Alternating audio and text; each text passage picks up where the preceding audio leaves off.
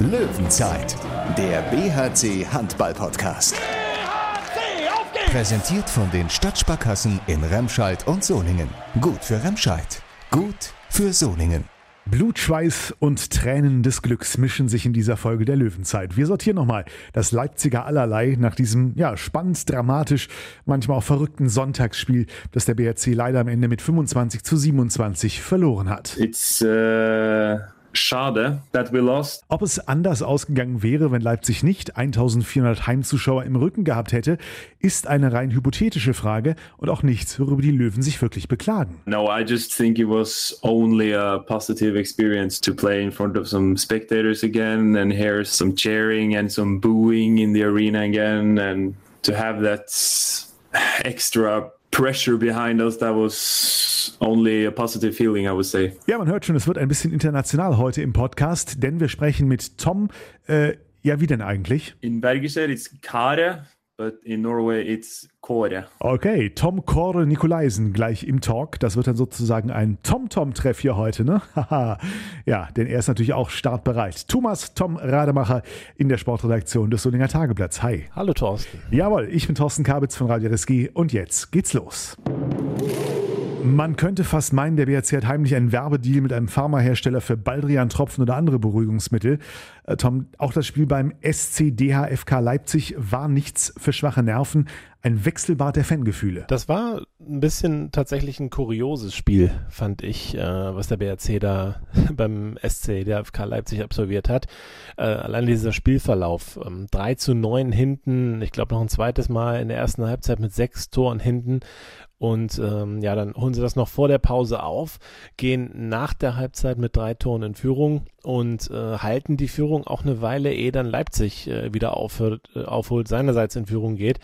Am Ende ist es dann eben ganz knapp und äh, ja, Leipzig hat denke ich sicherlich auch durch äh, 1400 Zuschauer beflügelt äh, in der Schlussphase dann den Vorteil, wie das eben oft so ist in Heimspielen dann das ist ein Stück weit vielleicht auch die Rückkehr in die äh, sportliche Normalität, äh, dass das da am Schluss passiert ist, was nicht heißen soll, dass der BRC das Spiel nicht auch äh, hätte in der Schlussphase für sich entscheiden können. Aber sicherlich müsste es eigentlich vorher passieren. Allerdings ist schon in der ersten Hälfte einiges passiert, das sicher in keinem Matchplan stand, äh, inklusive blutiger Wunden. Ja, was war passiert? Also gucken wir mal direkt an Anfang. Max Dari prallt mit äh, Luka Witzke in einem Zweikampf äh, aneinander. Ich glaube, beide irgendwie Kopf an Kopf und ähm, Max Dari blutet dann auch und muss äh, in der Kabine dann mit sieben Stichen genäht werden über der Augenbraue irgendwo. Und da war dann eben nicht mehr dran zu denken, dass er nochmal zurückkehrt aufs Feld. Das ist natürlich eine Situation, die für den BRC äh, alles andere als optimal ist, wenn der ja überragende Spieler hinten und vorne, also das Arbeitstier der Mannschaft und der ja dann auch individuell extrem stark ist, plötzlich fehlt. Und dann hatte ich schon das Gefühl, oh, das kann jetzt in eine ganz böse Richtung gehen, vor allem als man dann 3 zu 9 hinten lag, hätte das ja wirklich so ein, so ein weiteres Wetzlar werden können, aber nee, weit gefehlt. Ähm, das hat dann auch sehr gut funktioniert in der Deckung mit Tom Kara, Nikolaisen und Chaba Switch dann über weite, weite Strecken. Switch war hinterher auch noch mal ein bisschen angeschlagen, hat ein paar Minuten Pause gebraucht, kam aber zum Glück dann ganz am Schluss wieder. Das fand ich schon insgesamt ganz gut. Klar, Leipzig hatte auch in seiner Drangphase in der zweiten Halbzeit dann auch ein paar Durchbrüche da ähm, gegen die Deckung, aber naja, also insgesamt sah das schon ähm, defensiv gut aus. Und ähm, im Angriff äh, kam der BRC dann vor der Pause mal so richtig in Schwung. Äh, hat Fabian Gutbrot auch tolle Tore gemacht und ähm, ich meine auch, ob es jetzt genau die Phase war, weiß ich gerade nicht, aber Tom Kara Nikolaisen hat auch zweimal vom Kreis getroffen, hat aber vor allem auch sieben Meter rausgeholt, die dann eben manchmal auch im Tor landeten. Dazu kommen wir dann gleich noch. Ja, und äh, nach Wiederanpfiff äh, hat der BRC dann die Führung übernommen. Ähm, und das, das sah wirklich gut aus. Und Leipzig wirkte beeindruckt, äh, irgendwie auch ein Stück weit von der Rolle. Und das, ja, dann kam aus meiner Sicht der entscheidende Wechsel im, im Torhüterspiel für die Leipziger. Da wurde Joel Birlim eingewechselt und der hat den BRC dann schon so ein Stück weit entzaubert. Hat dann auch einen 7 Meter gegen Jeffrey Boomhauer gehalten, auch einen ähm, wichtigen Rückraumschuss, meine ich, gegen Gutbrot. Das, ja, das tut dem BRC natürlich weh, vor allem wenn, wenn das dann auch noch so wirkt durchs Publikum. Das hat den Leipzigern schon einen mächtigen Push gegeben, diese, diese Situation. Und ja, beim BRC muss man halt schon gucken, das war jetzt nicht so eklatant wie in den Spielen davor, aber schon wieder zwei sieben Meter liegen lassen von sechs Stück. Ähm, Boomer hat nur ein, hat einen vergeben. Direkt am Anfang hat David Schmidt mal einen sieben Meter geworfen. Auch eher eine Seltenheit, hat den drüber geschmissen.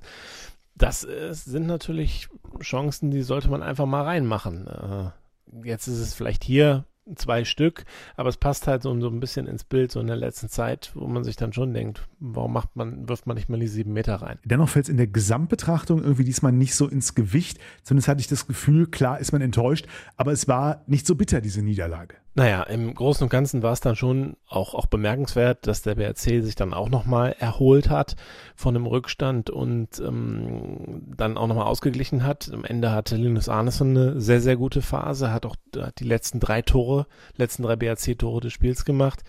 Ja, und zum Schluss war dann auch gegen, gegen Birlim und die gute Leipziger Deckung auch dann nicht mehr so richtig durchkommen. Fabian Gutbrot hatte die Chance zum Ausgleich im passiven Spiel. Eigentlich ein guter Schuss. Hat Berlin, Berlin auch sehr, sehr stark gehalten. Und ja, dann hatte Leipzig einen vor, noch 90 Sekunden oder sowas auf der Uhr und dann treffen sie eben entscheidend zum Sieg. Ja, das passiert sicherlich in der Schlussphase. Ist jetzt kein, kein, kein Weltuntergang oder sowas, aber man, ja, wenn man halt den, den Spielverlauf sieht, dann würde man sich natürlich für, für die Löwen schon wünschen, dass sie sich da mehr belohnen. Auch mussten ja doch mit vielen negativen Erlebnissen ja umgehen. Das eine war eben die Dari-Verletzung, das andere ist äh, Arno Gunnarsson stand nicht zur Verfügung äh, auf der rechten Außenbahn und dann äh, musste man improvisieren und da hat Sebastian Hinze dann für mich überraschend äh, Jeffrey Boomhauer aufgeboten, der ja äh, ein Rechtshänder ist und äh, dann eben auf der rechten Seite ja so gesehen mit der falschen Hand wirft er hat von außen auch einen vergeben, aber da eben auch zwei gemacht.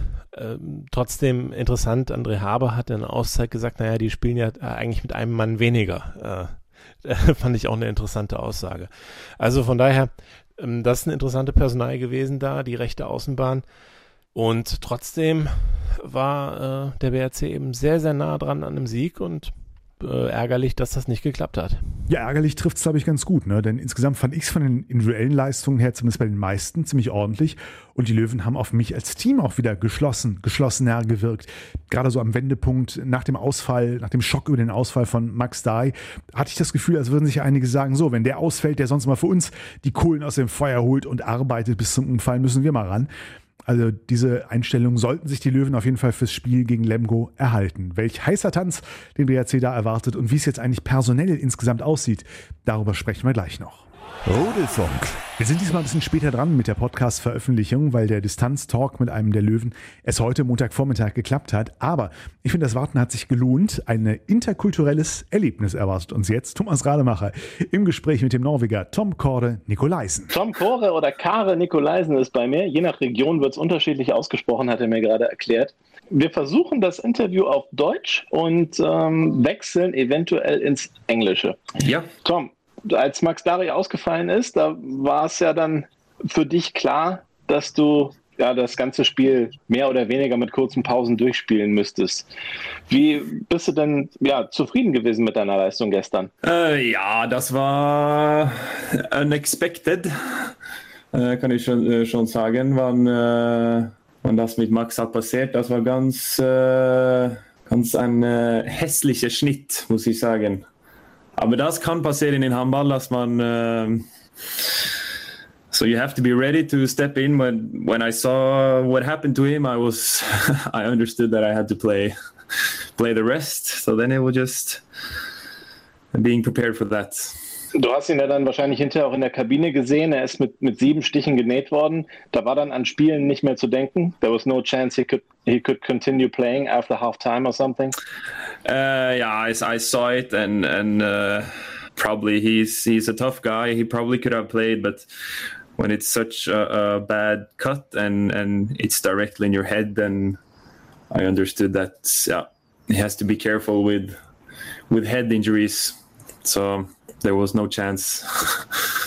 so it sounds like he won't be missing for a long time anyway. Yeah, I don't think so. He's right now at the doctor, I think, uh, to get it checked out. But he didn't have any headache or anything after the game, or I think, I think he's doing okay. So it was only a bad, uh, bad cut, I think. It was a collision head to head with uh, Luka Witzke. Yeah, that's right. Yeah. Okay. That's right. That can hurt. Mhm. Und dann musstest du auf jeden Fall durchspielen. And how did you like your, your performance in, in, the, in the defense with Chaba? Yes, uh, it was it was fully in Ordnung. It was um, it was nice to get uh, to play some more and and and stand there against a good team and some good players. And it was yeah, I think it went fully okay. Auch offensiv, I think you mm, forced a few uh, sieben Meter as well, a few Yeah. penalty shots. I think is the word. It, it's not your your fault that the team keeps missing them from time to time. What, do you know what's wrong there with the penalty shots? Uh, no, that's a good question. uh, I just do my job and and and uh, make a penalty shot. And if uh, yeah, we it hasn't been our strongest side uh, the last games, but it comes. We just have to keep practicing on them, and uh, it will come. Anyway, you came back from three nine deficit and I think another six goal deficit in the, in the first half, and it came back all of a sudden. It was just one goal uh, to halftime. You could. It, it could even have been uh, tied to halftime. And after halftime, you made three goals in a row. And it was all of a sudden 15 13 and then a three goal lead. Uh, did that surprise you? I mean, uh, because Leipzig, did they feel too safe? Yeah, it was. Uh, I think it was really strange as well uh, how the game suddenly just flipped around. We were really focused on uh, on focusing on ourselves, uh, not looking on the the scoreboard, and just uh, keep the focus in every defense and every attack, and taking it step by step.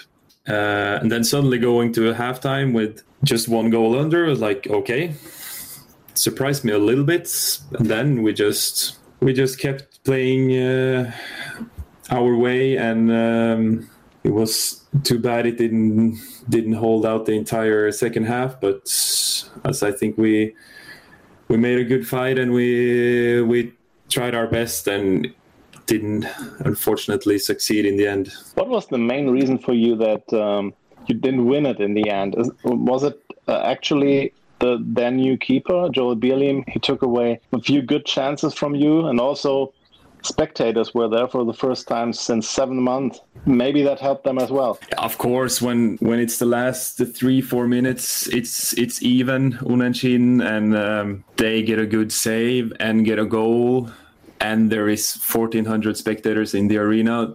They are gonna get the flow. That's that's for sure uh, how it is, and then it's hard coming back when when they have so much flow and we don't have so much flow in in the last minutes. Then then it's hard. Are you still used to play in front of spectators, or does that make you a little bit more nervous because it's so well? It's so rare these days, and well, hopefully it comes back on a regular basis. But for now, you're not used to it.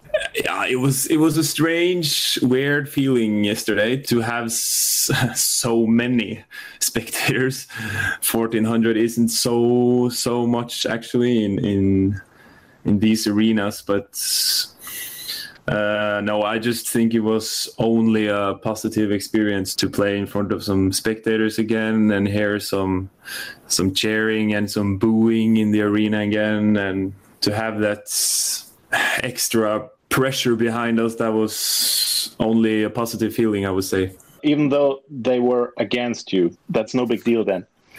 Nay, yesterday it wasn't such a big deal for me, at least, as it was just nice to have have some good atmosphere again in the in the arena.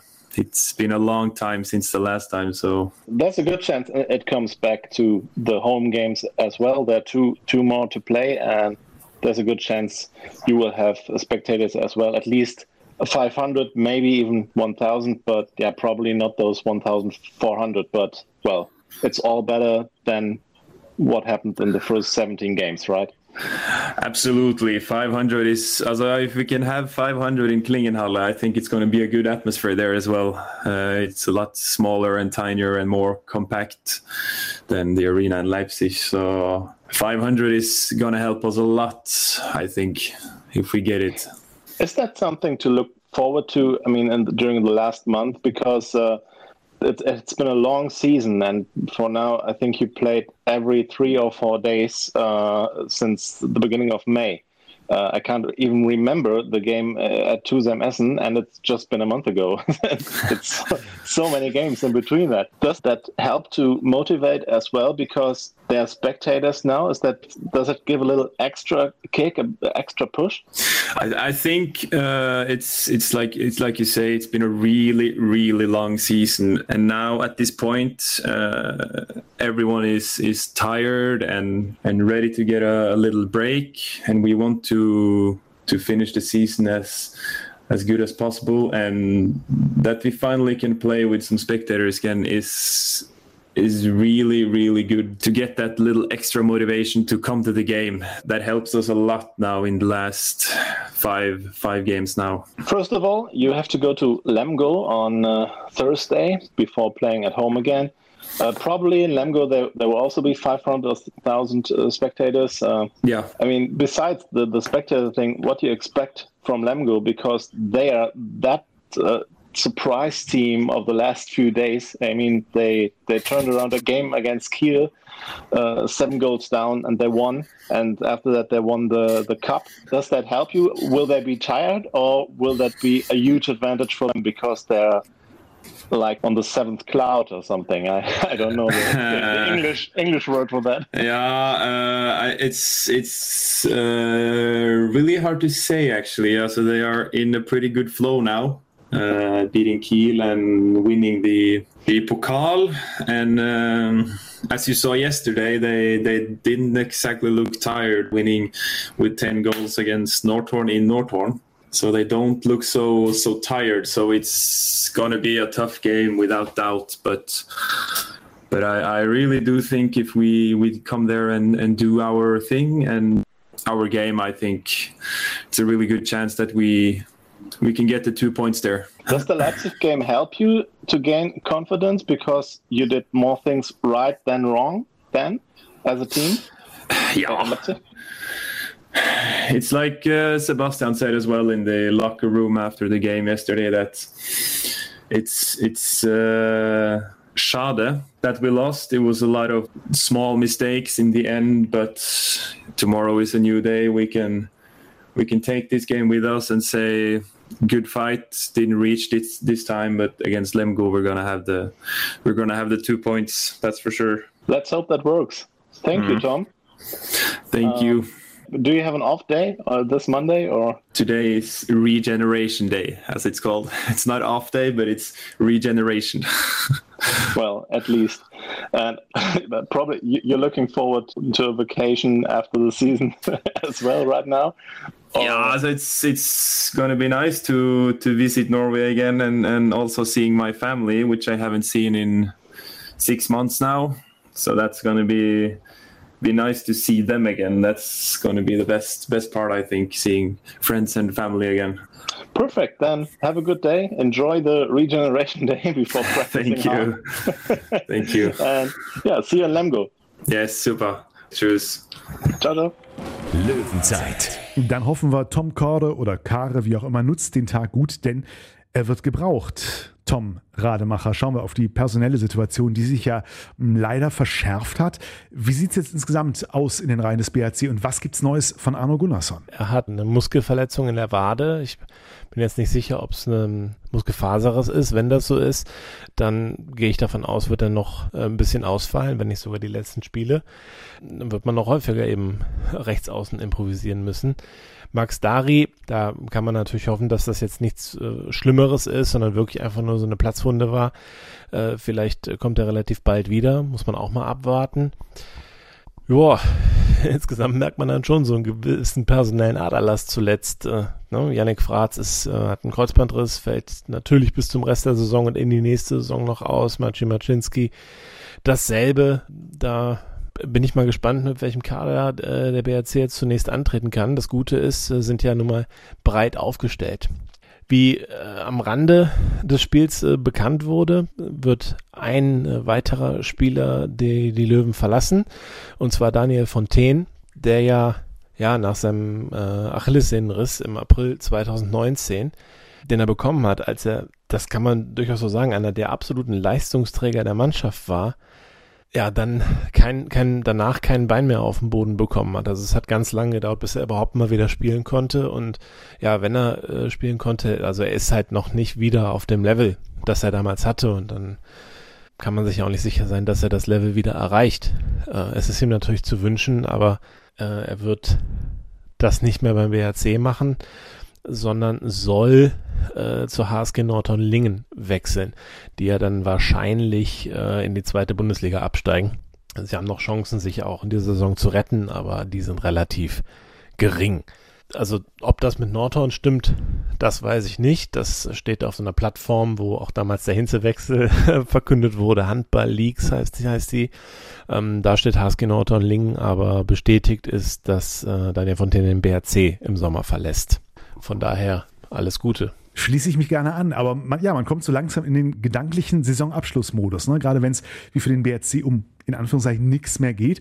Aber zumindest, Thomas, können wir jetzt auch rein rechnerisch und offiziell feststellen, der Klassenerhalt ist gesichert. Selbst wenn er alle Spiele verlieren würde und die Eulen Ludwigshafen, die momentan auf dem ersten Abstiegsplatz stehen, alles gewinnen würden, selbst dann wären die beiden Mannschaften punktgleich, würde der BRC davor stehen, weil sie den direkten Vergleich gegen die Eulen durch einen äh, hohen Heimspielsieg dann doch trotz der Auswärtsniederlage äh, gewonnen haben.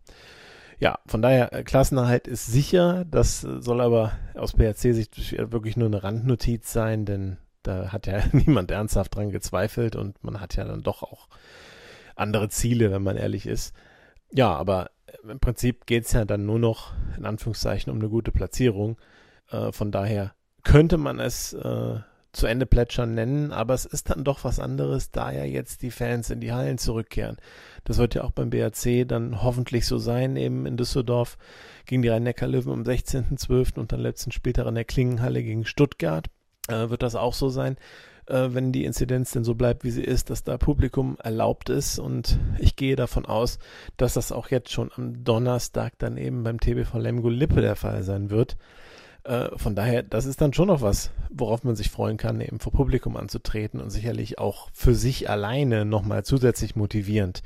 Von daher vielleicht ganz gut für alle Beteiligten, ähm, da noch das Feuer ähm, äh, zu erhalten in einer Phase, wo ja dann doch auch Müdigkeit bei allen Mannschaften einkehrt, denn ganz viele Teams, beim BRC ist es noch etwas extremer durch Nachholspiele, aber ganz viele Teams spielen ja in diesen Tagen alle drei bis vier Tage. Das ist schon eine ganz heftige Taktung. Womit wir dann aber auch schon nahtlos beim nächsten Gegner der Löwen wären. Ne? Ja, so ist es auch beim TBV Lemgo Lippe, der aus meiner Sicht das absolute Team der Stunde eben ist. Sie hatten einen äh, von Donnerstag bis Sonntag vier, äh, drei Spiele zu absolvieren, haben alle drei gewonnen und wenn man sich mal anguckt, was das für Spiele waren, äh, Pokal-Halbfinale gegen Kiel haben sie sieben Tore Rückstand zur Halbzeit aufgeholt und haben äh, das Ding noch gewonnen.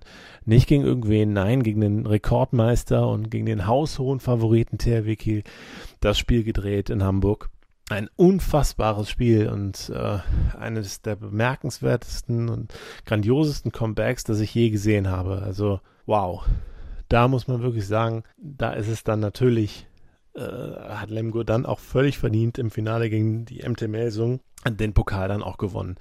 Und diese Euphorie, die das freigesetzt hat, also äh, da äh, macht dann Müdigkeit anscheinend auch gar nichts aus. Die haben dann in Nordhorn auch am Sonntag nochmal eben mit sieben oder acht Toren gewonnen. Von daher, ich, ich bin jetzt, also man kann vielleicht die leise Hoffnung haben, dass Lemgo dann am Donnerstag, wenn das Spiel dann gegen den BRC stattfindet, doch ein bisschen müde ist. Aber ich glaube es fast nicht. Und wenn da dann Zuschauer in der Halle sind, dann werden die ja dann auch den Fans da noch ein bisschen was zeigen wollen und äh, dann weiterhin auf dieser Welle schwimmen. Das wird ein ganz, ganz schweres Ding gegen eine Mannschaft, die jetzt ja völlig befreit aufspielt und auch nichts mehr zu verlieren hat diese Saison. Ähm, ja, die sind auch ganz klar gesichert in der Liga. Die werden nach oben nicht mehr groß was reißen. Durch den Pokalsieg werden sie international sowieso spielen. Von daher sehr, sehr interessantes Spiel. Ich bin komplett gespannt darauf. Ich glaube, ich fange vorher noch mit Yoga an. Mein Gefühl sagt mir, das wird wieder so ein Pulssteigerer. Donnerstag 19 Uhr, der BRC beim TBV Lemgo-Lippe. Die Löwenzeit dann am Freitag wieder auf diesem Kanal. Bis dahin, wir hören uns. Löwenzeit, der BHC Handball Podcast. Präsentiert von den Stadtsparkassen in Remscheid und Solingen. Gut für Remscheid. Gut für Solingen.